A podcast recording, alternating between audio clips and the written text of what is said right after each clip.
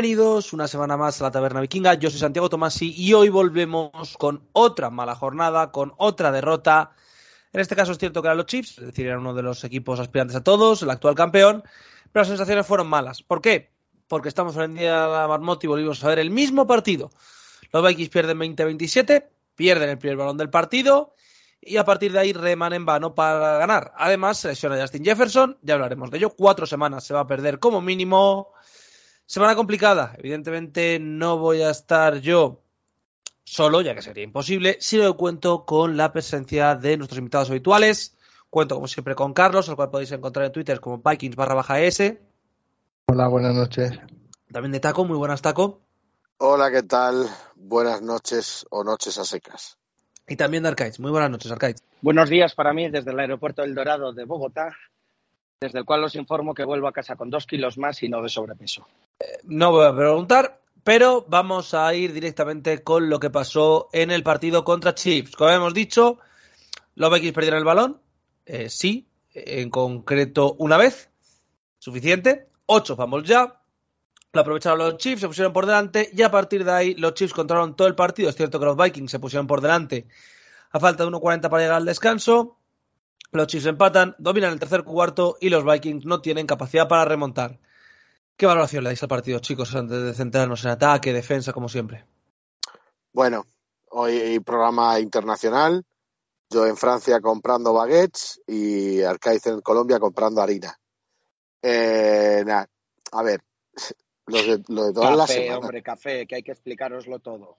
Café. Ahora se le llama café. Que lo de todas las semanas, ¿no? O sea, eh, creo que las, la temporada pasada con las victorias sobre la bocina, con las victorias por una, por una anotación, han creado en, nuestro, en nuestra fanaticada una percepción de que este año se podía hacer más de lo que en verdad podemos hacer y pero no damos para más. O sea, que el equipo esté a una anotación aún en muchos partidos sobre contra equipos eh, como Chips, que es un equipo que, como tú has dicho, aspira a todo. Luego había otros factores de, los que ya hablaremos que, que, bueno, que interfieren y no interfieren, pero que el partido se hubiera perdido igual, ¿vale? Pero que yo creo que es que, que no damos para más. O sea, que estamos en una reconstrucción suave, llámalo X, llámalo como quiera, que con mejores armas el año que viene, sobre todo en defensa, creo que habrá una mejora. A ver lo que pasa en el ataque. Pero yo creo que yo, a ver, no me gusta perder y no me gusta ser el número del draft, no, me gustaría ser el 32. Pero yo es que como tengo asimilado al principio de año que el año no va a ser bueno, pues quizás no me duela tanto eh, el, lo que estamos haciendo. Pero creo que es que no damos para más tampoco.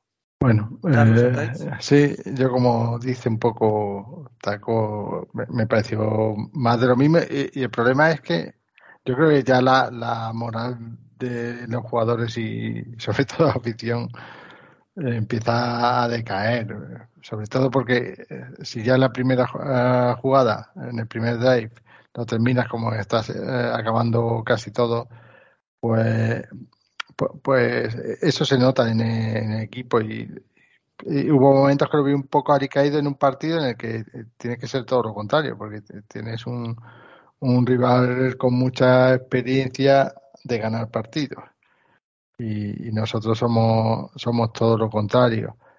Entonces, pues sí, eh, va, nos viene un, poco todo eh, en contra y un poco más de lo mismo, no sé. A ver si, si empezamos a, darle la vuelta. Y desde luego hay tiempo a, a clasificarte a playoff. Pero ya, por ejemplo, la división se nos está complicando bastante. Quizá, perdón, en una, en una visión global podrá ser un poquito más de lo mismo el partido del domingo pasado. Pero a mí, en principio, no, no me lo parece. Primero, porque creo que es de largo el mejor rival contra el que nos hemos enfrentado, contando Eagles incluso para mí es de largo el mejor. Creo que, creo que el equipo durante fases del partido tiene otra cara. Creo que, creo que es un partido donde podemos ver blancos, negros y, y grises. A mí es un partido que, que bueno, dentro de las quinielas, perdón, me entraba, me entraba a perder, pero y no creo, y no creo que lo hayamos perdido ni, ni con motivos para ser muy pesimistas, ni no. Ahora, lo que está claro es que tu récord dice lo que dice. Dice, dice 1-4. Yo me voy a negar todavía a, a verme fuera de playoff, sabiendo que puede ser lo más, lo más probable, pero, pero ahora mismo yo todavía no tengo, no tengo motivos para verme fuera de playoff. Y, y bueno, iremos profundizando en diferentes facetas, pero, pero bueno, al ser un equipo que no juega ni especialmente bien ni especialmente mal por tramos, creo que es bastante defendible el optimismo de algunos, el pesimismo de otros, la neutralidad o la frialdad de unos pocos. Eh, ¿Eso que ha sido que te estaba afeitando o es que se ha puesto el grillo a cantar? Eh, no, que estoy en un aeropuerto y ah, es horrible todos los sonidos que se cuelan y pido disculpas de antemano. Que, que yo sé, Arcade, que tú no, no, no tiras la toalla. Y te voy a dar la razón en una cosa. En, la, en esta NFC vamos a tardar en estar fuera de playoff. Y en esta NFC Norte, que solo va a haber un equipo, porque que todo apunta a que solo va a haber un equipo, vamos, a tardar en, en, salir del wildcard.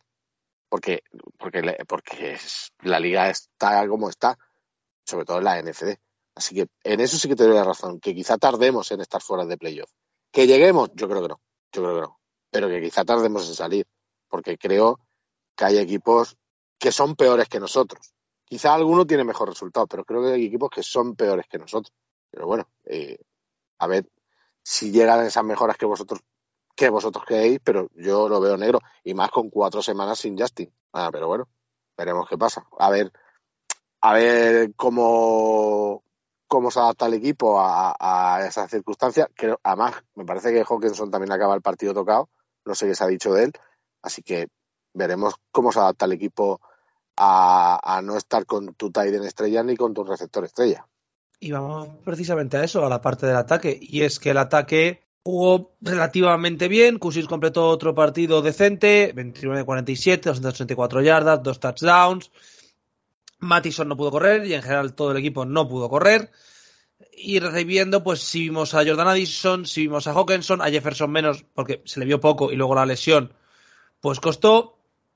No me parece que sea el peor partido ofensivo del, del planeta, tampoco el mejor. Yo creo que fue un encuentro decente de nuestra ofensiva contra una buena defensa, al menos por ese lado.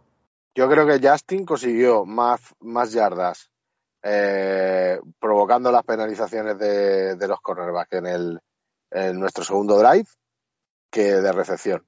En ese drive pitaron todas, ya no pitaron ninguna más en, todo el partido, ya no existió Justin Jefferson y, y, es lo que aportó. Muy bien Addison, la verdad que el chico estuvo bastante bien, pero eh, lo de que el equipo, el ataque jugó bien con no menos de cinco drops bastante dolorosos, que yo recuerdo así por encima, eh, uno de Oliver, que hizo, el muchacho tuvo un partido fumble y luego un drop calamitoso. De Hawkinson recuerdo uno o dos. De Mattison, otra vez un balón que era para cogerlo irse solo y una de Justin que estaba más forzado pero que también fue un drop. O sea, bien, bien, bien el equipo.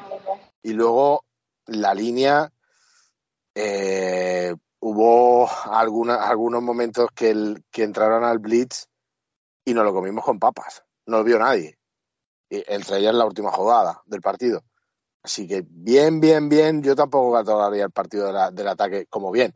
Aparte a mí me da la sensación en muchos momentos de que es un ataque muy, muy plano. O sea, tú ves jugar a, los Lions, ves alguna jugada de las que hacen los Lions y parece que juegan a otro deporte.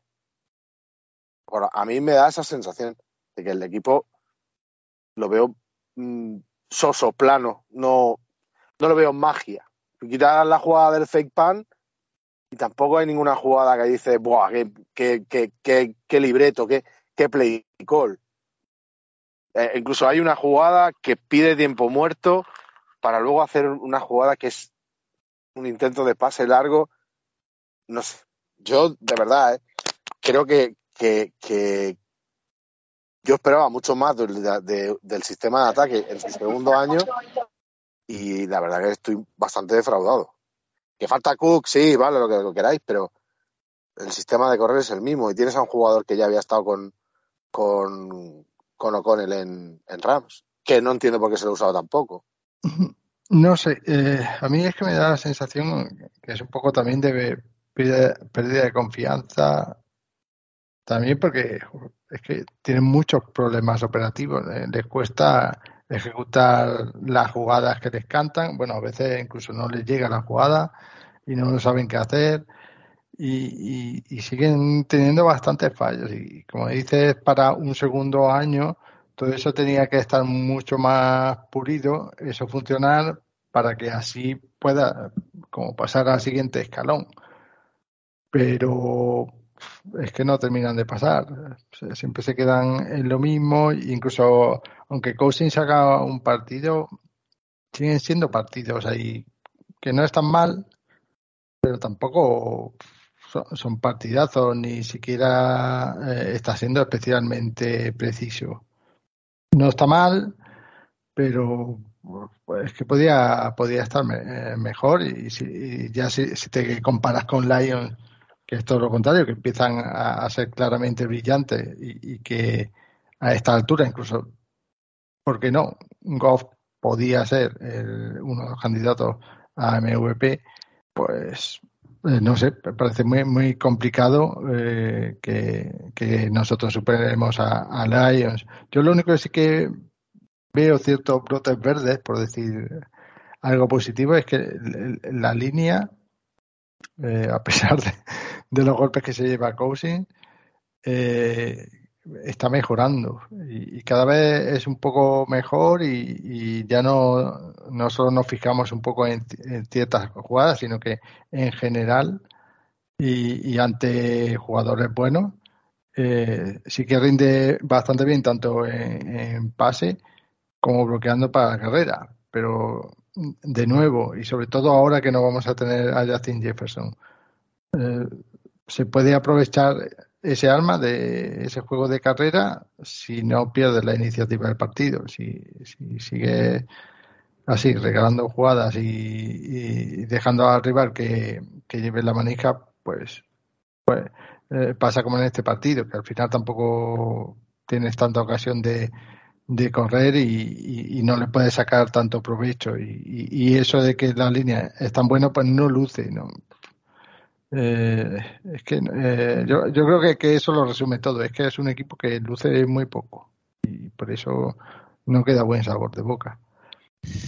Y pasamos a la defensa. la defensa no puedo intervenir en unos minutos, que estoy en la. Nada, solo os pido cinco minutos que no puedo intervenir, que estoy con una revisión documental. Perfecto. Pues vamos entonces con la defensa. A ver, el partido de defensa. último que dijo Arcaiz antes de entrar en la cárcel. Claro, es que el, café, el café se persigue mucho, el tráfico de café. El tráfico internacional de café es una cosa muy peligrosa, chicos. A ver, la defensa. En partes positivas, no, no lo sé. En partes negativas, Cabrón. Eh, pues básicamente que nos pasaron como quisieron, porque básicamente Mahomes eh, pudo completar 39-41, 281 yardas, dos touchdowns. Evidentemente está el argumento de, pero tocaron el balón sí volvió a ser recepción. Me da un poco igual ya que a Caleb Evans pueda llegar a todos los balones si no llega el balón, que es desquiciante. Eh, pero bueno, es que tampoco creo que fuera un mal partido como tal la defensa de Minnesota, pero es que me da la sensación de todas las semanas. El equipo es lo suficientemente bueno para no apestar, el equipo no es lo suficientemente bueno como para dar una ventaja al ataque. Guay. Bueno, eh, como ya nos repetimos a la, semana a la semana anterior, la mejora del equipo en defensa se llama Davenport, por lo menos para mí. Eh, se utiliza mucho menos a, a Metelus en el bridge, a, Smith se le pone a saco al blitz, pero creo que se, se deja que, que Metelus no entre tanto. Entonces, creo que la mejora viene por ahí. Eh, la secundaria, en general, es que hay dos jugadas que sí, sí, que si mi abuela tuviera ruedas sería una bicicleta, pero es que hay dos jugadas muy claves en el partido. Eh, en el tercera y largo del primer drive de ellos, en, la segunda parte, que los tenemos parados, que los tenemos ahí, que eh, mmm, suelta un melonazo al 50%, 50% y es eso. O sea, o la coge, o la coge nuestro cornerback o la coge su receptor y la coge su receptor cuando casi la tenía en la mano nuestro cornerback. También quiero decir que en esa jugada hay un holding flagrante de Jawan Taylor que no se pita, pero bueno, no pasa nada, no pasa nada. No perdimos por eso, perdimos porque somos malos, porque no llegamos a no llegamos al nivel. Pero es que son momentos puntuales que y sí, pero sí que hay una mejora para mí, sí que hay una mejora evidente, sobre todo en el front seven, eh, bueno, sobre todo en la, línea defensiva, con la entrada de Davenport y en la utilización del, del blitz, pero creo que nos sigue faltando mucho talento en secundaria. ¿Me puedo colar? Que ahora ya estoy disponible. Bueno, a mí el partido... ¿Ya te has colado de la policía colombiana? Sí, ya está, no he terminado en cacho físico, todo en orden. Eh, eh, a mí el partido defensivamente, la verdad es que me parece un partido bueno. Y, es difícil que me mueva de ahí, ¿eh? habiendo visto el partido como intento casi todas las veces, dos veces. El partido defensivamente me parece, me parece de un nivel importante. Me parece, me parece un partido en el que, para mi gusto, sí abusamos un poquito del, un poquito del blitz, tampoco demasiado, ¿eh? Esperaba que, esperaba que Flores pudiera, pudiera volver a, hacer de las suyas y me parece que no salió que no salió tan mal. No estoy tan de acuerdo con Santi en su evaluación de, de Caleb Evans. A mí me parece que el rendimiento de Caleb Evans es bueno. A secas. No es espectacular, pero me parece, me parece que es, bueno. es cierto que es la segunda que tiene.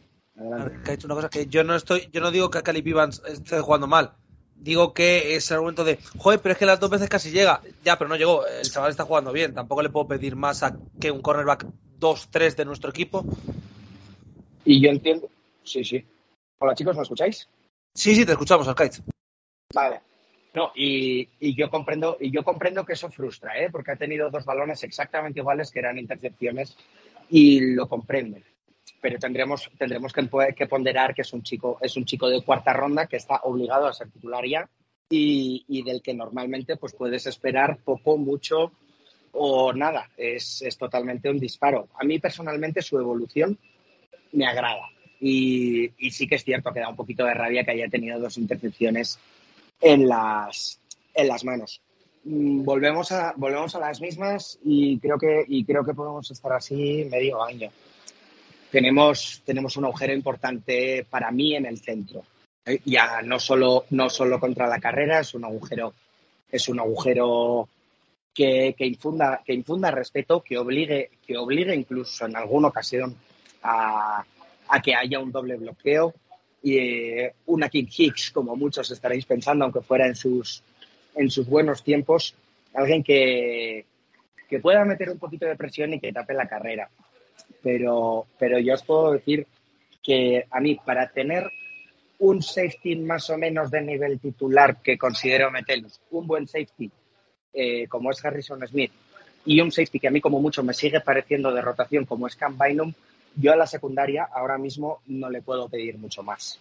Sí, yo creo que lo habéis dicho eh, casi todo. Eh, eh, eso sí, eh, una cosa que sí que me llamó un poco la atención, aunque al final no, no se para mucho, solo para decir lo bueno que es Mahomes, eh, que ya lo sabe todo el mundo, es que sí, que subió el bits un poco más Flores respecto a la jornada pasada, que fue bajísimo, y, en parte fue porque se consiguieron bastantes presiones, pero las presiones fueron bastante poco útiles.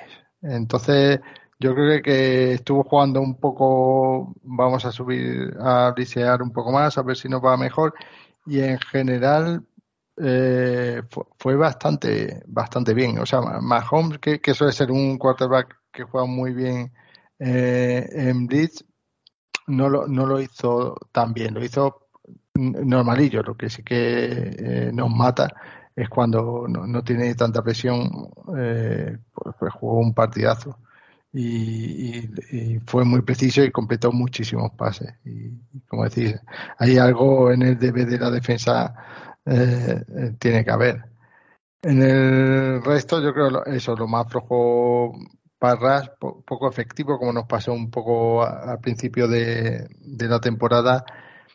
Y no sé, a, mí en general me sigue gustando la defensa. Yo creo para lo que para el talento que hay está ajustando, está jugando bastante bien y, como habéis dicho, con cierto acierto en jugada, eh, eh, hubiese lucido más e incluso, eh, pues eso, que, podía haber dado un, resultado más favorable. El tema es que todavía no está a nivel de, depositar el peso del equipo en, la defensa. Si el ataque no, no da el nivel, no tenemos nada que hacer. De, dejará, dejar, que me da... Perdón, perdón. Que digo que dejar a los Chiefs en 13 puntos en una primera parte, con todos sanos, porque eh, que él sí se lesiona al final de la primera parte, dejar a todos unos, chips con 13 puntos en, una parte, no moco de pavo, ¿eh? Haces un buen trabajo. Después pasan, pasan cosas, ¿vale? Pasan cosas.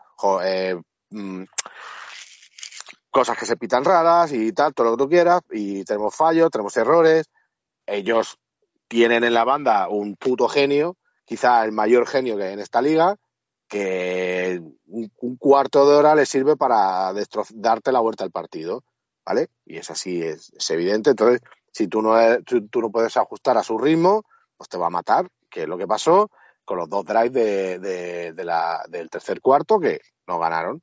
Ahí es donde ganaron el partido realmente y no, no supimos responder. Pero yo lo digo, dejar a los Chiefs, aunque de, receptor tengan al Momo, al Cristales y al, y al, Chispa, o como sea, aunque tengan a eso, estamos hablando de Mahomes, estamos hablando de Kelsey, estamos hablando de Andy Reid y Matt Nagy. Bueno, Matt Nagy en, menor medida. Pero yo creo que estuvo bien, que hay cosas que mejorar, que no tenemos talento, que es evidente. Pero mantener a 13 puntos en la primera parte de los Chiefs, a mí me parece un logro muy grande mira lo que hicieron con, con, con la defensa a la que nos vamos a enfrentar la semana que viene. O sea, yo creo que algo de, algo de mejora sí que existe. A ver, yo creo que algo de mejora existe. Mi problema es que es otra semana más de que no estoy haciendo tampoco el análisis táctico más especial del planeta, pero es un los Vikings juegan bien, sí, es insuficiente para ganar, sí, los Vikings mejoran en esta faceta ofensiva porque el otro equipo está teniendo dificultades en esa faceta sí, vale, me sirve de poco. Es, un poco la sensación de el equipo está jugando al máximo, y estamos hablando mucho la defensa, de al máximo de las capacidades que tiene por roster, pero es que es malo. Eh, es que ese yo creo que es el punto principal. Sí, Harrison Smith es muy bueno. Meter uno me está desagradando. Y Davenport es bueno. A partir de ahí, pues si no es Hunter, el resto del equipo me sobra bastante, me sobra bastante, pero no es un equipo élite. No sé, la verdad es que no me emociona. En la jugada de engaño muy guay, que conseguimos ese primer down. No sé, chicos, ¿algo, ¿algo queréis comentar más del partido antes de hablar de lo de Justin Jefferson? No, pero que sobre lo que has dicho tú, pero que, es algo que venimos diciendo desde la semana 1, que el talento, eh, tenemos el talento que tenemos.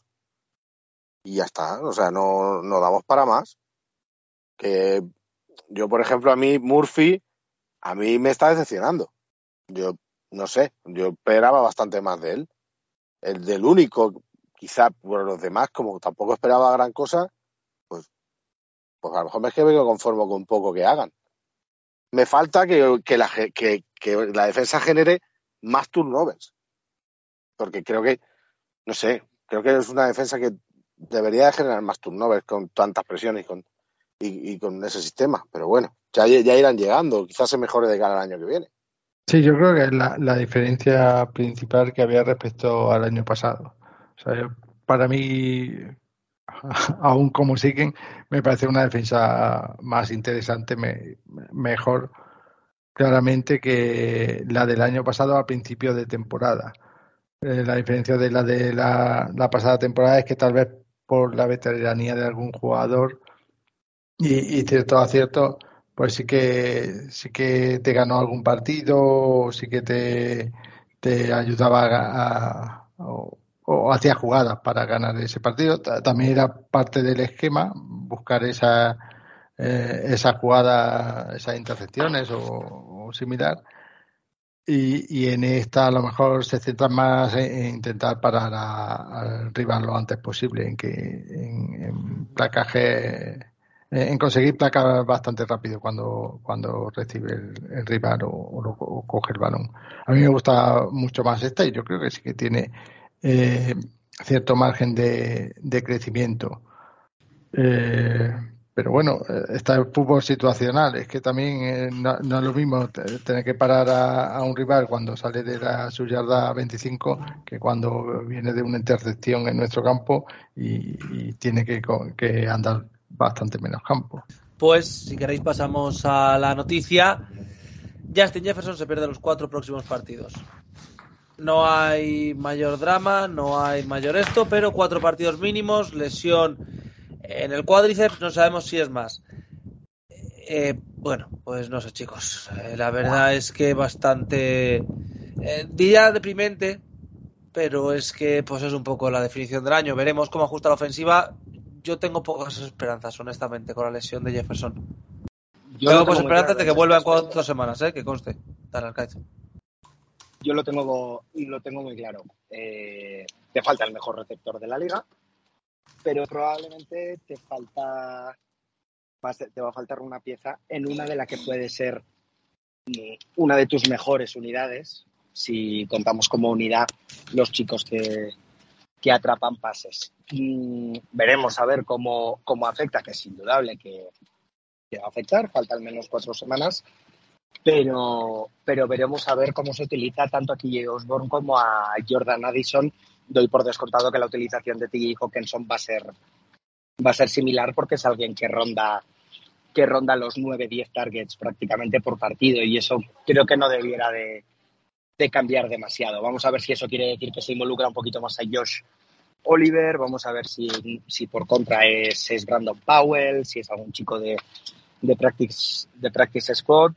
Y en mi, en mi opinión, yo espero que no afecte, que no afecte demasiado, aunque, aunque obviamente va a afectar. Y, y, bueno, pues tenemos que ser pacientes y esperar estas semanas que, que Justin Jefferson va a, estar, va a estar de baja. Yo que descanse y que vuelva el año que viene con, con, con más ganas. Como si no juega más el resto del año. ¿Qué va a ganar? ¿Qué va a ganar? Si el equipo no va a estar, no va a llegar a cotas altas. O eso parece. Yo que, que si tienen que ser cinco y volver y volver bien, que sean cinco y vuelva bien. O sea, no, lo digo verdad, sinceramente, no, no, no me importa perderlo ahora. Me importaría perderlo en un año en el que fuéramos 5-0. Entonces sí que diría, joder, pero en este año ya verdad que no, que tampoco me, importa mucho perderlo, que son cuatro, son cinco, que vuelva con ganas, que, que haga equipo y ya está, no, no, no tengo, no, a ver, me jode porque, pero como no lo tengo ninguna fantasy, pues me da igual. O sea, pero bueno, pues a, mí no me gusta eso de, la prisa que han tenido en anunciar que va a IR. O sea, yo, por lo pronto me hubiese estado varios días sin soltar casi noticias, que están analizando, que no sé qué, bla, bla, chao, chao. Luego que los Bears no sepan si va a jugar o no y tengan que, preparar dos planes, uno si juega Jefferson y otro si no. Luego la semana siguiente igual, que sí que sí que va a volver, que, que pues, se encuentra mucho mejor o no, al final no ha podido. Y así los cuatro partidos que ahora va a estar en su casa y que todo el mundo pues va a hacer un plan sin Justin Jefferson, que, al final era lo que más le complicaba al coordinador defensivo. Eh, se supone que este nuevo régimen iba a intentar ganar en los márgenes. Pues aquí me parece que son unos pardillos y, que les falta experiencia. No, no sé qué prisa, a no ser que lo que esté diciendo ya es que da la temporada por perdida y por, eso eh, eh, pregonas el que no, no vas a tener a tu mejor jugador cuatro jornadas o ya veremos. No, no sé, no, no me ha gustado. bueno, pero si lo tienes en IR, siempre puedes estar moviendo jugadores para arriba y para abajo. ya, pero aquí, aquí es como si prácticamente lo estuviera fuera del 53, así que. Claro, hasta que, no hasta que no lo vuelvas a activar, puedes estar bajando, subiendo, probando a este, probando al otro, te vuelves a traer al manco de, de, Rigor otra vez y cosas así. Ya, pero si, es que eh, de, verdad es tan importante ese hueco que te va a dejar Jefferson cuando tienes ahí a, algunos jugadores que, que prácticamente no, no se están usando.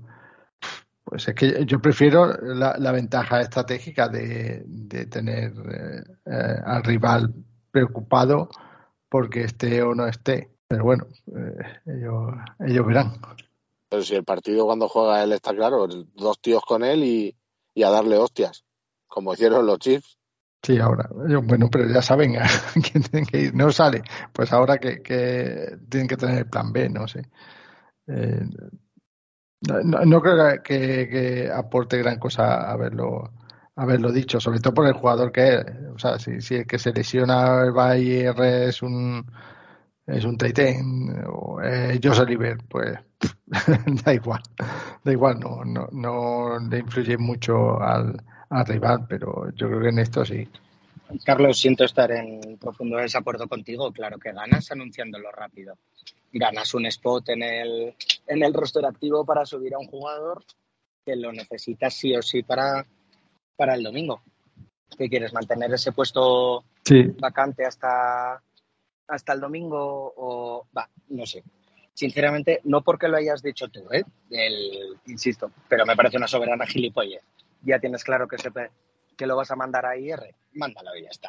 O sea, no, no le veo. Vale, tengo, tengo una duda para vosotros. Entonces, ¿por qué Nick Mullens no está ya en IR? No, porque esa es clave, ese, ese vale ese Es que, es que Nick Mullens está en la misma exacta situación, con problemas de espalda, salió en este caso con él diciendo que se están planteando si meterle en IR, sigue de momento en roster. Y Nick Mullens creo que no nos importa absolutamente a nadie como cubidos. No, tiene, una diferencia, tiene una diferencia importante. Nick Mullens. la IR, la IR de Mullens, la IR de Mullens sería idiota rematado. O sea, no, no cuenta. No, no, pero, lo, que dijo, lo que dijo con él, lo que dijo con él en este caso es que Nick Mullens se están planteando meterle en, eh, bueno, lo, lo, dijo ayer que es, es, una posibilidad seria meterle en, en IR por problemas por lesión en la espalda, por dolores en la espalda. El lunes, ¿eh? es decir, post partido, no pre partido. Pues, pues, bueno, pues porque es una probabilidad, no es una lesión confirmada. Pero si sabemos que, que Cousins no se va a lesionar, tampoco. yo creo que las plazas, las plazas de cuatro, de cuatro, dos y tres en, este equipo sobran. no voy a eso, voy al tema que es lo que dice. Claro, exacto.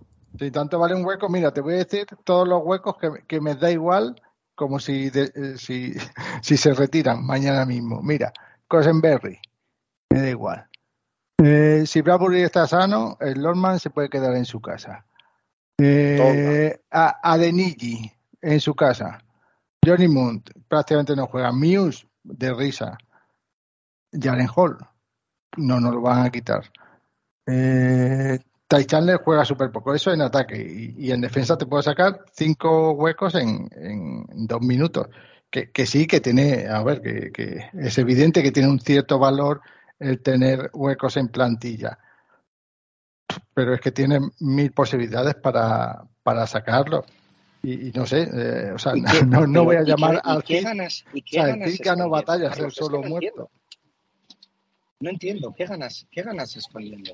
no sé. Intentar, intentar forzar que los Bears tengan que planear un plan de partido con Jefferson cuando está teniendo problemas defensivos. un equipo que ha tenido que echar a su coordinador defensivo hace, ¿qué fue? Dos semanas y tiene un coordinador defensivo que técnicamente, técnicamente, es interino, cuanto más le puedas complicar la vida, mejor me parece. No sé, me parece que sobrevaloramos esas cosas, es mi, es mi opinión. Ahora que, ah, ahora que el invitado no nos oye, bueno, los Bells preparar, preparar tampoco que preparen mucho. Pues llevan las mismas victorias que nosotros, ¿eh? Y en el último partido dando mejor impresión que nosotros. Efectivamente. Pero bueno, ahora hablaremos de Bears, eh, de Bears, perdón. Eh, tenemos dos preguntas que vamos a responder ya porque, bueno, esto es un programa que se, lo podéis notar todos que estamos muy contentos y muy ilusionados con cómo está jugando el equipo. Muchísimo. Eh, bueno, eh, primero es Oliva, que es que solo quiere dar la enhorabuena a Santi. Es decir, a mí todo trabajo tiene su recompensa y se merecía más. Dar ánimo a todos, todavía no está todo perdido, hay que seguir y remar. Una buena racha y volvemos a estar en la pelea. Skoll. Luego Titu, que nos dice, es la primera vez esta temporada donde creo que no sería mala opción tanquear ir a por un cubi. JJ se va a perder mínimo cuatro partidos y varios frentes que rellenar. Y con Kusic y su salario lo veo imposible. A ver, yo voy a ser honesto. Yo no sigo la NFL para que los Vikings estén perdiendo todos los partidos, porque a lo mejor nos cae un cubi. Es decir, si somos malos y perdemos, pues me jodo y bailo. Y perdemos. Pero no me gustaría que los Vikings eh, tiraran partidos, por así decirlo. Es decir, si se lesiona alguien y no juega, se lesiona alguien y no juega. No hay problema. Pero que no sea un, ay, pues vamos a tirar partidos por la borda. No, sé cómo lo veis vosotros, pero a mí lo del tanking siempre me parece que ese es el, el punto que más me desespera, la verdad. Sí, yo creo que, en general da mal ambiente y, hace que los jugadores buenos que tiene bajen el nivel y, hay gente que, sí que se va a esforzar porque se juega el futuro y, va a estar frustrado y a lo mejor hay más lesiones. O sea, eh, el entorno cuanto mejor eh, esté y cuanto más sensación y más motivado esté todo el mundo en, ganar, eh, pues, pues mejor para la franquicia. Eh, yo ya lo he dicho muchas veces, si me da igual quedar 8-9, eh, pero no quiero quedar eh, 1-16. O sea, es que eh, no, no lo voy a aguantar, no lo voy a tolerar. Eh, cierro el chiringuito y, hasta luego. Ya me buscaré otra afición. Arcade Taco, ¿algo que añadir? Tranquil, nunca, jamás en la vida. Es lo mejor que puedo aportar a este debate. ¿Taco, algo más? Ah. Tomaré sea como que no. Muy buenas amigos de la Taberna Vikinga. Cuarta derrota de la temporada frente a Kansas City en la que otra vez el rival no fue superior y acabamos perdiendo por pegarnos tiros en el pie. El año pasado nos cansamos de oír que éramos un equipo peor que nuestro récord y que lo que nos ocurría era una situación anómala, pero lo de este año no se queda atrás. No me voy a extender mucho en este audio porque prácticamente tenemos las mismas debilidades y fortalezas que durante los otros cuatro partidos de temporada. En general hacemos muchas cosas bien tanto en defensa como en ataque, pero la falta de atención a los detalles es lo que nos mata. Fumbles, penalizaciones, despistes, a lo que hemos añadido para este partido los drops. Hace que seamos un equipo consistentemente inconsistente y que aunque peleemos y compitamos no nos da para ganar. Ver que el equipo conoce sus errores y no los elimina, o al menos no los limita, me hace cambiar un poco lo que pienso del equipo. Pensaba que éramos un buen equipo al que le faltaban detalles, pero como no somos capaces de arreglarlos, pues ya solo puede ser un problema de falta de trabajo y eso apunto directamente a que vino con él. Sé que no tiene culpa de los errores individuales de los jugadores, pero sí de la gestión del partido. No se pueden gastar los tres tiempos muertos del último cuarto así, sobre todo jugándose un challenge que estaba perdido de inicio y de lo que ya he hablado en otros audios, de ser excelente y sacar la mejor versión del equipo cuando se necesita. Qué diferencia con los Chiefs que sacaron sus dos mejores drives de ataque justo al inicio del tercer cuarto, para poner tierra de por medio y gestionar así mejor el partido. Pero bueno, básicamente eso es lo que nos separa a día de hoy de un equipo contendiente, la gestión de los detalles. Bueno, espero que os haya gustado. Un saludo y escol.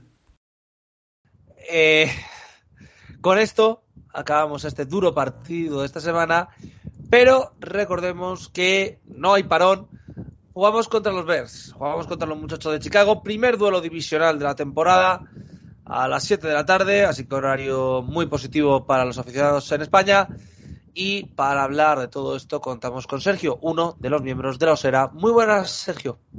Hola, muy buenas, Santiago, muy buenas chicos, a, Oscar, a Carlos y, y a, y Eh, un placer estar en la taberna vikinga y os estaba escuchando ahora hablar del tanking y de que no lo queréis ni en pintura. Me encanta que, lo tengáis tan claro, porque nosotros ahora estamos en ese punto en el que nos hemos quedado a contrapié con una, con una victoria.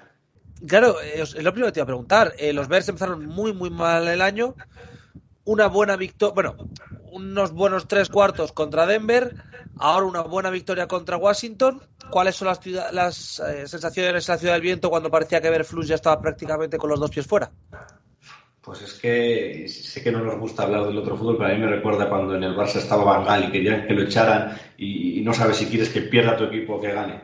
A ver, la verdad que eh, sí que es cierto que el cambio que se ha notado en los últimos dos partidos, a raíz de, la implosión de aquella, aquella semana eh, horrible con, todo el jaleo del, coordinador defensivo, con las declaraciones de Justin Fields, eh, con ese señalamiento directo al, coaching, pues ha cambiado las sensaciones. El equipo, sobre todo en ataque, ha cambiado la forma de jugar de manera, yo diría hasta excesiva, ¿no? O sea, como como un cambio muy radical que yo no entiendo mm, cómo puedes pasar de una cosa a la otra. Ya nos pasó el año pasado que también como de repente el ataque hizo clic y cambió, o sea, ya no es juega, jugar mejor o jugar peor dentro de lo que estás haciendo, es cambiar eh, por completo eh, la filosofía del ataque. Y, bueno, el, partido de Denver se, se pierde, o, seguramente se pierde por, por, una decisión un tanto estúpida de, de Everflux, y, nada, y cuando estábamos ya ahí todos asumiendo pues que nos tocaba tener el 1 y el 2, o el 1 y el 4, o una cosa así, pues el, equipo mejoró y, la verdad que la victoria del otro día, una victoria yo creo que, contundente, que, merecida, eh, ante un equipo que, digamos que, o sea, ojalá ganemos a todos los equipos del, nivel de, de, los Commanders. Yo con eso para, para este año me conformaría. Entonces ahora mismo estamos un poco en ese, en ese punto a contrapié y, se mete además por medio ese pick que tenemos de, Carolina y, la verdad que estamos en, un, en un impasse de la temporada que, yo veo el calendario y digo, bueno, pues todavía no estamos hablando de que vayamos a ser candidatos a nada ni tal, pero bueno, todavía la temporada se puede salvar, todavía se pueden, se pueden hacer cosas y, y viéndolo, visto lo visto, eh, lo más importante que tenemos que hacer es resolver el dilema de quién vale y quién no vale en estos Chicago Bears. eso yo, esta temporada me conformaría con, con, resolver ese dilema, con saber qué de lo que tenemos vale y qué de lo que tenemos no, no vale, porque el año que viene hay que tomar decisiones muy importantes y, y no tenerlo claro es un, es un jaleo. Y evidentemente está la pregunta decisiva que es la del Cubi. Justin Fields hace una semana parecía que estaba prácticamente fuera, ahora parece que, bueno, pues que ha jugado dos muy buenos partidos. ¿Cómo valoráis la experiencia de Justin Fields y sobre todo su futuro en el equipo? Pues bueno, como diría que no, ni tanto ni, ni tan calvo. Eh, la verdad que yo creo que eh, ciertos problemas, sobre todo a la hora de hacer, de progresar en las lecturas, eh, sigue teniendo Ahora por lo menos vemos otra, otra herramienta que, sabíamos que tenía, porque en la temporada pasada, aunque jugamos muy mal y, perdimos muchos partidos, eh, se le vio y, lució ese brazo que tiene, que es, que es potente y que incluso yo creo que es más, más preciso en, el tercer nivel que en, que en el segundo. Entonces, eh, bueno, pues, pues ahí está la cosa, ¿no? En, en, terminar de decidir, sobre todo, claro, si tenemos ese pick número, número uno, eh, si Justin Fields es el, es el cubi de futuro, si los coordinadores le están haciendo peor de lo que es, todos vemos, creo que no es el caso de Trubisky, o sea, la, verdad que lo tenemos muy reciente, pero creo que hay muchas diferencias con el, con el caso de Trubisky. Todos vemos que en Justin Fields hay un potencial eh, que explotar. Entonces, la, la, cosa es si conseguimos que, que ese potencial explote y si esta progresión que hemos visto en los dos, en los dos últimos partidos, que era un poco, yo creo, lo que esperábamos los fans de los Bears, eh, se mantiene, pues, pues bueno, es probable que, que bueno de Justin, que además la gente, hay muchas ganas de que, de que sea él, o sea, hay como, como una ola de, confianza, mm, pues, pues pueda ser el, el quarterback del futuro, pero claro, va a depender mucho de, de lo que haga esta temporada. Y luego, obviamente, está la situación de, bueno, de, de Pauls. Al final, el trade de, bueno, Claypool ha sido un desastre. Eh, ¿Cómo valoras la gestión de, desde arriba, por así decirlo, de la franquicia? A ver, tenemos una franquicia que es muy disfuncional. O sea, tenemos una franquicia en la que ahora mismo tenemos un CEO, que el CEO no ha elegido al, al a Pauls, al, General Manager. Tenemos un General Manager al que yo creo que se le impuso eh, el entrenador Everflux, se vino prácticamente con el, con el entrenador fichado. Tenemos un entrenador que no escogió al quarterback, que tiene un quarterback herencia de un solo año de la, de la, del entrenador anterior, del, del, equipo de gestión anterior. Entonces tenemos una, una, franquicia bastante, bastante disfuncional en ese sentido. Yo espero que, se me el nombre, el, el, la persona que hemos fichado, no sé, un poco de, CEO, ¿no? de, de, presidente de los Bears, que venía de, la Big Ten, pues pueda, no, que le dejen tomar decisiones y que las decisiones se tomen de arriba hacia abajo y, y tenga un cierto sentido. Eh, por Pauls, que me preguntas en concreto, pues mm, yo creo que no lo ha hecho tan mal como. O sea, yo creo que el señalado ahora mismo en Chicago es, es Everflux y sobre todo Getsy, pero bueno, Getsy y por, por extensión Everflux es como un cáncer que va, que va creciendo. Entonces ahora mismo estamos en, en Everflux. Yo creo que de momento, con esta victoria, pues se ha cortado un poco la, la hemorragia. Y yo creo que, que aunque ese cambio de, de Claypool, que, bueno, ha salido, la verdad que ha salido fatal, eh, pues yo creo que ha hecho un equipo competente. Yo creo que el trade por el pick número uno del año pasado, aunque con, buenas herramientas, bien se hace el trabajo, ¿no? En un refrán adaptado a, todos los públicos. Eh, pues eh, consigue un trade muy positivo, consigue un wide receiver que no tenía que no teníamos muchas capacidades, tiene buenos picks en, rondas intermedias. Entonces yo en mi, en mi lista, digamos que, que, sería el tercero que no, que no tendría tanto problema en, en que Paul siguiera, en que Paul pudiera eh, construir eh, un nuevo equipo o, seguir en este proyecto, que ahora mismo es un proyecto que al año que viene tiene dos primeros picks, que el año que viene eh, tiene mucho dinero muerto, o sea, mucho dinero disponible. Incluso este año creo que tenemos un dinero que no tenemos muy claro en qué nos lo vamos a gastar porque se acaba el ciclo y, hay que gastarlo. Entonces yo creo que, en ese sentido no es Pauls el que más, el que más me preocupa. Yo mi cosa tiene que ver con la con el entrenamiento, con la llamada de las, de las jugadas en ataque, sobre todo, y con cómo se aprovechan o no aprovechan las, las potencialidades que tiene, que tiene Justin Field. Y luego, pues sí que está esa parte, ¿no? De, de dejar de ser un, un, equipo pobre, de decir, o sea, no, no cogemos a Jalen Carter porque no tenemos un equipo preparado, hecho para meter una personalidad conflictiva, pero ya, hemos visto que, que con Chis Claypool ese, ese, razonamiento no servía, ¿no? Y ese no estamos preparados para asumir el talento, pues al final te deja te deja sin talento, o sea, no salgo a correr porque estoy gordo, pues más gordo voy a estar, o sea, es que no, mm, no sé, no tiene, no tiene mucho sentido. Entonces yo creo que falta mmm, que, que la franquicia entienda un poco, ponga un poco de orden, que cada uno haga su, haga su tarea y, ver y decidir si, si Justin Fields es, es el quarterback de futuro y si Kevin Warren, que he buscado el nombre porque no, no me salía, es el nuevo CEO de los Bears, pues mm, habría muy buenas críticas cuando, cuando fichó en enero por, por el equipo de, de Chicago, pues le dejan hacer y, la familia McCaskey se aparta un poco y, se dedica a recibir los, los beneficios, ya sea los propietarios de los Bears y todas esas cosas pero sin, no sé, dejando que la cosa se profesionalice y que se busque el talento y, no solo esa sensación de, pues somos una gran familia, está muy bien, somos gente buena, pero no estamos aquí para eso, estamos aquí para intentar ganar un, un anillo que hace ya 50 años prácticamente eh, que no lo ganan los Bears y, y esa ciudad se merece un equipo por lo menos competitivo. ¿Y, ¿Y, cuál debe ser? Bueno, hola, muy buenas noches, señor Gates.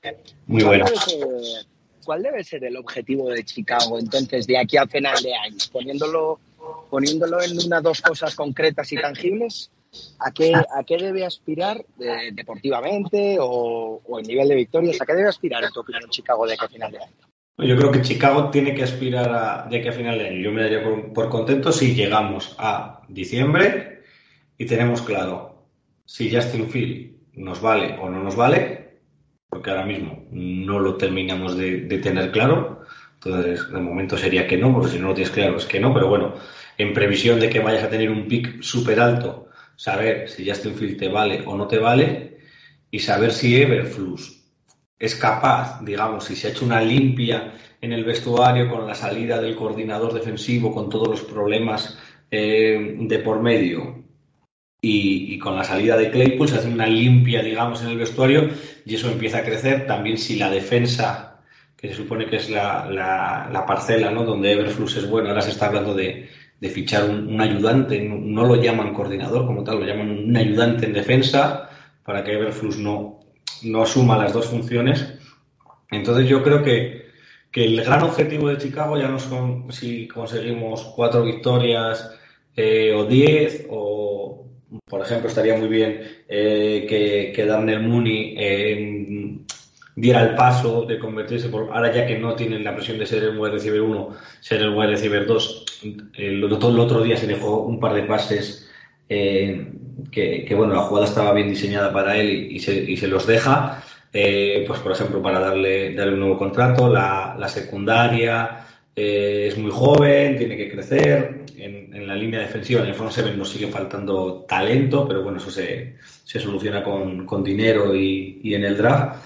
Pero vamos, yo creo que la, que la gran cosa que hay que saber es qué nos vale para los Chicago Bears de 2024 y tenerlo claro y que llegue eh, diciembre y tengamos claro si queremos quedarnos con Fields, si Fields puede valer algo en el intercambio si tenemos el 1, eh, si Everflux ha conseguido, claro, es un tío que viene 15 derrotas seguidas, el año pasado creo que ganamos tres partidos eh, y este 1-4, o sea, lleva un 4-20 o lleva el peor récord, tenía que ganar, no sé cuántos partidos tenía que ganar este año para, para no ser el, entrenador con peor récord en, en, sus dos primeros años con los Bears. O sea, era como imposible. O sea, teníamos que ser casi ganar la, división y la conferencia. Entonces, eh, Everflux, que hace una semana, justo ahora, estaba en la cuerda floja, se decía que si se perdía el partido contra Washington eh, podía caer, pues, pues a ver cómo, cómo evoluciona, ¿no? Porque esto, estamos en un punto en el que la temporada puede romper hacia bien, a que los Bears pues sigan mejorando, la OL que han vuelto muchos de los lesionados se vaya mm, creando un sistema, Justin Fields está más suelto, está menos robótico, se le diseñan jugadas para él y la cosa vaya para arriba y nos planteemos en una temporada que pueda ser agradable, aunque solo sea al, ojo, ¿no? Agradable de ver como aficionado. O por el contrario, este partido ha sido una, una pica que no tiene mayor continuidad y de aquí a otras tres semanas pues estamos otra vez 1-6 o 1-7 y, estamos otra vez diciendo que hay que echar a Everflux aunque, aunque los Bears no, hayan despedido nunca a un, a un head coach a mitad de temporada. Eh, bueno, lo primero, Sergio, Disculpa. gracias por estar aquí. Espera, Taco, disculpa que me, que me cuele porque tengo que apagar ya. Eh, cerramos puertas del avión. Eh, mil gracias, Sergio, por responder a la pregunta. Me despido de todos vosotros, chicos, y os dejo mi porra. Chicago Bears 20, Minnesota Vikings 20. A todos y hasta la próxima semana. Venga. Bueno, pues habéis asistido en directo al encarcelamiento de Arcaiz. De aquí entra a prisión. Bueno, Sergio, que lo que estaba diciendo, que muchas gracias por estar aquí. Lo segundo, de 1985 a 2023 no van ni 40 años. ¿Cómo van a pasar 50 años desde que habéis ganado la Super Bowl? No me hagas sentir tan, no me hagas sentir tan viejo. Muy largos, muy largos, muy largos se hacen. Sí, sí, son 40. No, no, no, no calculo yo así a, abuela pluma, pero. Que, parece andaluz. Y la, pregunta, y la pregunta importante: ¿qué te apetece ver más el año que viene en el Bernabéu? ¿Taylor Swift o los Bears? a los Bears, a los Bears no, por supuesto. Hay que ver a. Aunque tengo una compañera de trabajo que está todo el día con Taylor Swift, que dice: se han juntado nuestras dos pasiones. Y digo, bueno, pues oye, igual toca ir al Bernabéu a ver a, las dos cosas juntas. Eh, no, yo creo que a los Bears. Creo que depende cómo vaya la temporada, van a tener un problema la NFL para elegir eh, para ver qué, rival nos pone. Porque si nos ponen un rival potente, eh, va a ir todo el Bernabéu con un, yo qué sé, unos, no, lógicamente los Packers no va a ser, pero yo como unos Patriots, aunque fuera, o un rival potente a nivel de marca, y si nos ponen un rival malo, pues el partido puede quedar como un train, como cuando llevaban a Londres estos partidos que, en principio no eran muy, muy atractivos. Bueno, y ahora la pregunta seria. Eh, hablas mucho y tu análisis se basa mucho en, el ataque. Pero, ¿qué pasa con la defensa? Porque los Bears de siempre, vamos, desde que yo tengo uso de razón, han sido un equipo defensivamente súper duro, que basaban casi todo en eh, su juego en ella. Y este año creo que estáis eh, como nosotros o peor. A ver, pues ¿qué pasa en la defensa? La defensa que efectivamente siempre ha sido una seña de identidad de, los Bears, pues lo que pasa es que le falta mucha calidad en el, en el front seven, aunque se ha hecho un esfuerzo fichando, sobrepagando yo diría, ¿no? Por, los dos linebackers que, han llegado a, Chicago. Eh, yo creo que lo que pasa en la defensa es que le falta mucho talento. También hemos empezado muy mal la temporada porque hemos empezado con muchas con muchas bajas y tengo malas noticias para vosotros porque parece que, que Kyler Gordon vuelve para este partido, que Jalen Johnson también estará disponible, está la duda de, de Eddie Jackson y la secundaria, que es la parte más, más poderosa, sufre porque la defensa se ha dejado mm, despreocupada. Cuando hablaba antes de Paul de las cosas que ha hecho bien, pues esta era una de las cosas que todos estábamos viendo eh, a, esa, a ese front seven, sobre todo a esa línea defensiva, a, ese, ese ras al quarterback nos faltaba Finalmente se, trajo por un año a, Yannick Ngakue, que, bueno, de, lo poco que estamos presionando, que, estamos presionando nada y menos, es un poco el que, el que, lleva, la, el que lleva la voz cantante. Pero yo creo que lo que, lo que pasa en la defensa es eso, que le falta, que le falta talento y que eh, Mac Everflux no aporta, o sea, no hemos visto qué ha aportado Mac Everflux. Quiero decir, nosotros cuando, cuando llega Mac Everflux siempre se dice que, que bueno, que llega un, entrenador que, ha hecho en el equipo eh, un, con un equipo, con un equipo malo, o, sea, con, unos jugadores que no tienen un gran nombre, ha hecho una gran defensa, ¿no? Eso es un poco la, idea de, por qué fichamos a Mark Everflux y, el potencial que tiene al llegar a, al llegar a los Bears. Pero claro, ese upgrade que, que daba la defensa de los Colts eh, como defensive coordinator no lo estamos viendo en la, en la defensa de los Bears. La defensa de los Bears por, por sistema no es mejor que la suma de, de todos sus números. Eh, la defensa de los Bears tiene muchos problemas a, a, la espalda de los linebackers, es decir, hay muchos receptores que, que aparecen solos.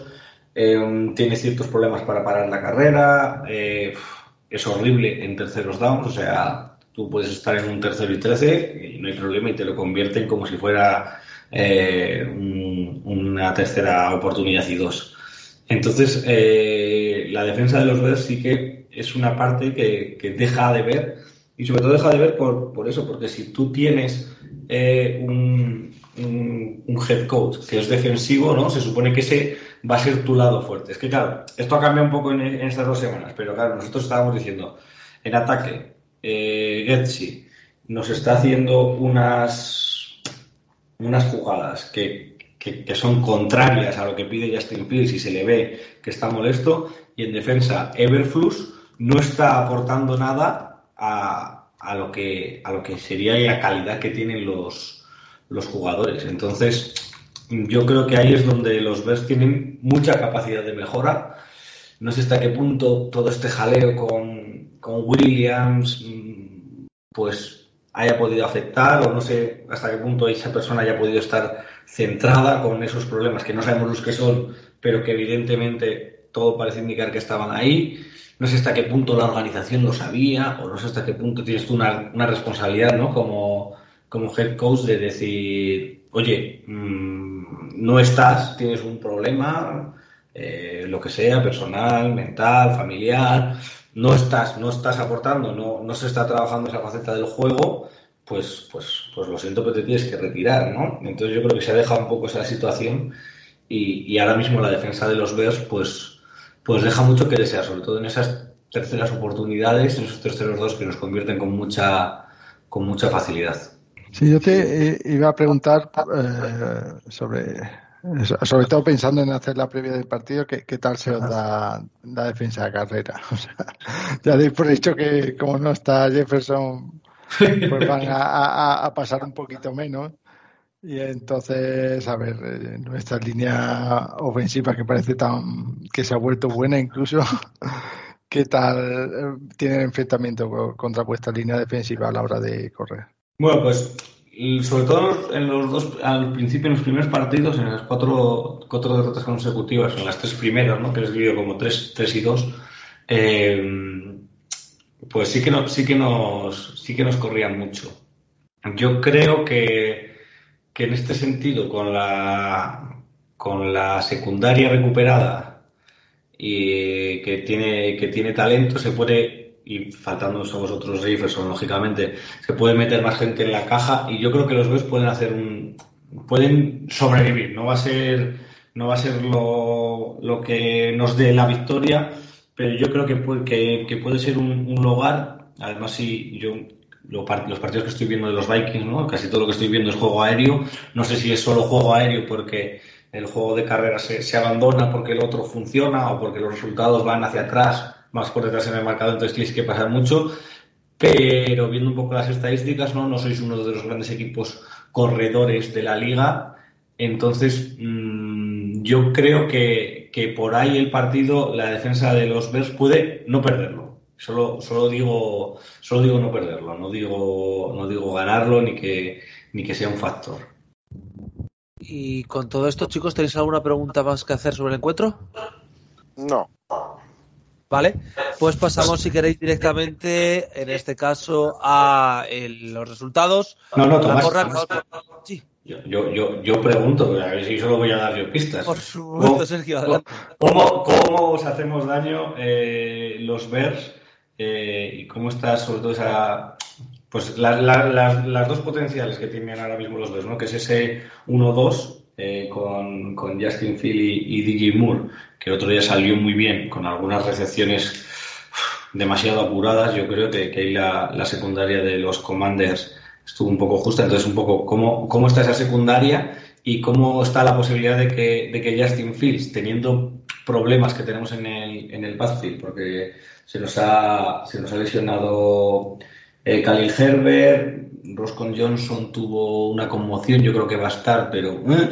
Entonces, a la hora de, que eh, Justin Fields pueda, pueda correr, ¿cómo, ¿cómo, lo veis? ¿Cómo pueden atacaros los Bears? Pues precisamente corriendo, porque la línea defensiva por el medio es un, es un agujero negro. O sea, creo que, que, si, que, si podéis correr por el medio, si, si vuestra línea puede abrir algún hueco por el medio, tenéis mucho ganado. Y después, eh, bueno, hay un, ha habido un cambio de, de, coordinador defensivo y tampoco es que nos hayamos enfrentado a ningún eh, eh, quarterback muy corredor, pero el, si coges el partido el partido del año pasado de, de Daniel Jones corriendo en, en playoff, pues tienes un ejemplo de lo que nos pueden hacer los quarterback corredores. O sea, claro, hemos cambiado de defensive coordinator y algo ha cambiado. Y, además, que este año, estoy diciendo de memoria, no, no, nos hemos enfrentado a ningún quarterback eh, que salga por patas, así que por ahí podéis tener una ventaja.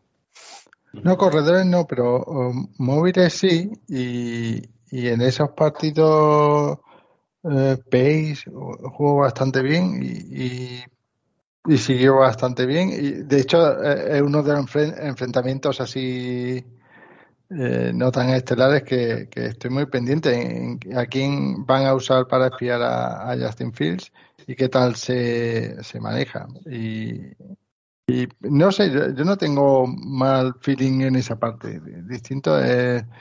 Eh, o sea, me da peor espina nuestro nuestro ataque que, que nuestra defensa. Eh, no sé, no. Eh, yo creo que, sí que además con Flores que, hace unos planes de juego bastante extremos, pues no me extrañaría que, a lo mejor, no sé, se vaya al extremo y, y, mande el blitz el 90% y tenga a Justin Field corriendo pero hacia atrás todo el partido, no sé.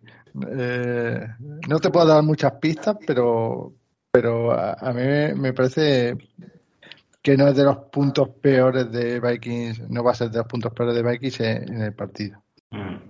Claro, yo es que tengo aquí la, chuleta que me ha pasado mi compañero Xavi Ailaga, que yo os, animo a verle mañana en la, en la Osera, que tendremos el programa, porque es el que, el que de verdad entiende de, táctica, el que de verdad eh, nos ayuda a entender lo que pasa en, el juego de los BES y, me dice entre las claves ¿no? para, que, para que podamos hacerlo bien, eso que, que, que le dé más, más diseño para las carreras. Lo que pasa es que yo creo que, que Fils es más eh, de correr hacia afuera ¿no? que, que, hacia adentro. La verdad que en la, en la pasada en la pasada jornada, pues con, con Wright y Davis, que es eso, que la línea ofensiva ya empieza a, ser la línea titular, porque hasta ahora hemos jugado con dos lesiones, tres lesiones de, los titulares. Eh, bueno, pues la defensa de los Commanders eh, tiene, tiene buenos jugadores y, más o menos consiguieron abrir, abrir huecos, pero claro, sin tener a, nuestro running back 1 y con el running back 2 que, que, a ver cómo llega, pues, pues no sé yo qué, capacidad tienen. Y creo que eso que Justin Fields tiene más, más riesgo en los rollouts y en las jugadas rotas que en jugadas diseñadas porque de momento no se están, no se están usando en este Es, es muy importante que sepa leer el blitz de, los safety para dejar entrar para dejar entrar al safety y buscar un pase un pase al running back o a un tight end corto para aprovechar el hueco que, que, safety. Creo que por ahí podéis meter mano. Está, está en modo. Es que no, no, no sé si es así exactamente, no sé, no sé si se explicarlo. Está en modo eh, jugar instintivamente, ¿no? Él dijo que, que, le estaban metiendo demasiadas cosas en la cabeza porque hubo uno de los, uno de los partidos que perdimos, que ahora mismo no te sé decir cuál es, de los, de los partidos que perdió Chicago, eh, el de Bucanets, yo creo, eh, son, son 14. Son 14. tienes donde, tienes donde, dar revueltas. De los, de los de este año, de los de este año, del partido de mm, contra Tampa, él sale muy señalado porque se deja muchos pases. Es el partido en el que sale eh, DJ Moore haciéndole los gestos de tío, estoy aquí solo, llevo media hora solo y, no me has visto, ¿no? Y, justo después de ese partido es cuando se, se, prepara todo, todo el jaleo de que el cocheo y él lo que dice es que está jugando mm, demasiado mecánico y que le hacen mm, analizar demasiadas cosas. Entonces es como que lo está fiando todo a, un primer instinto, a, ese juego innato, a esa calidad que yo creo que sí que la tiene, pero claro, para ser un quarterback NFL mm, de nivel medio, para ser un top 10 o un top 12, eh, necesitas tener esa parte de, saber leer las defensas, de, progresar en las lecturas, que yo creo que no van del todo con su, con su juego, que es la gran cosa que habría que desarrollar este, este año, y era cuando decías, ¿no? De, de leer a vuestra secundaria. Eh, digamos que si tuviera que apostar en que el partido está en que Justin Field consiga eso, apostaría en nuestra contra. Pero, pero si, si con esa parte de los instintos de, salir corriendo, de, buscar el, pase eh, fácil, los unos contra uno, en los que DJ Moore pueda, pueda sacar su talento, pues ahí hay más opciones para los Bears. Bueno, pues yo creo que con eso tenemos más o menos definido un partido que pinta que va a ser bastante igualado. El propio Arcaiz ha dicho directamente empate, lo cual se metería cero entre ambos equipos. Sergio, ¿tú qué marcador darías a este partido? A ver, es que la verdad que yo voy a poner, yo creo que creo que los los ataques con los problemas que teníamos nosotros con las lesiones y nosotros con, bueno, yo voy a decir un un 17-14, venga, para, para Chicago. 17-14, Carlos. 23-20 eh, para Vikings. 23-20. Con, eh, poca convicción, ¿eh? Sí, no, me estoy dando cuenta que no hay mucha ilusión hoy. Yo creo que va a ser un partido feo como un frigorífico, frigorífico por detrás y que va a ganar Chicago 3 a 0 con un field goal con doble doing en el último minuto, en el último segundo. Eh, sería, sería precioso para ya acabar de terminar la temporada. Eh, yo personalmente creo que va a ganar Minnesota 24-20.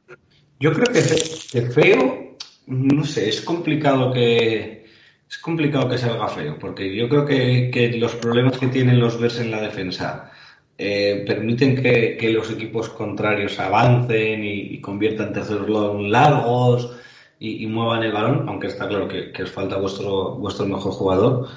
Y, en ataque, según están ahora, que ya han dejado las, las screens, los pases pantallas y todas esas mierdas, eh, Chicago mm, también genera. O sea, yo mm, lo de feo no lo veo. Lo veo entretenido, igual, igual, igual malo, ¿no? Quiero decir, igual eh, la típica, ¿no? De los entrenadores que te dicen, si el partido ha terminado 30-27 es que lo hemos jugado mal. Pues eso, casi veo más eso que un partido feo, un partido así tan, tan pocos puntos. Pues sí, yo creo que va a ser un partido igualado. Sergio, muchísimas, muchísimas gracias por pasarte con nosotros. Nada, a vosotros un, placer estar en la, en la taberna vikinga y, nada, para, para, el segundo partido os mando a Xavi para que os dé un poquito de, clase y espero que ya tengamos, no, no clase a vosotros, sino que os, que, os pueda explicar mejor eh, en qué punto están los BES, porque ya lo tengamos más claro también, porque ya sepamos si, si, si la temporada va hacia un lado o hacia otro. Pues sí, la verdad es que yo creo que para los dos partidos además va a venir, para los dos equipos, perdón, va a venir bien para definirnos. Eh, Carlos, muchísimas gracias por pasar toda una semana más. A, vosotros y, Sergio, no te hemos dicho nada más porque nosotros tampoco lo sabemos. Solo sabemos que, que la primera jugada siempre perdemos el balón. Es lo único seguro que hay en, este equipo y que, y que algún fallo más vamos a tener durante el partido. En el momento más importante. Bueno, os veo muy vosotros también. Pues sí, la verdad es que sí. Eh, Taco, muchísimas gracias una semana más. Muchísimas gracias a ti, que sabemos que estás recién aterrizado de, tu aventura londinense. Y Sergio, otra técnica que puedes utilizar es salir vestidos como si fuerais los Chiefs y que os ayuden los árbitros un poco. Pero pasa que llevar a, Taylor Swift al, al palco, ¿no? Eso dice. Eso dice. Pero bueno, la verdad es que. y muchísimas gracias a Arcade, que se ha pasado con nosotros parte de este programa. Con esto nos despedimos por hoy. Recordad que volveremos la semana que viene a la misma hora de siempre para comentar este partido con Chicago. Ojalá con una victoria, o si no, con un 1-5 y la depresión de todas las semanas. Con esto yo me despido. Hasta la próxima. Yes,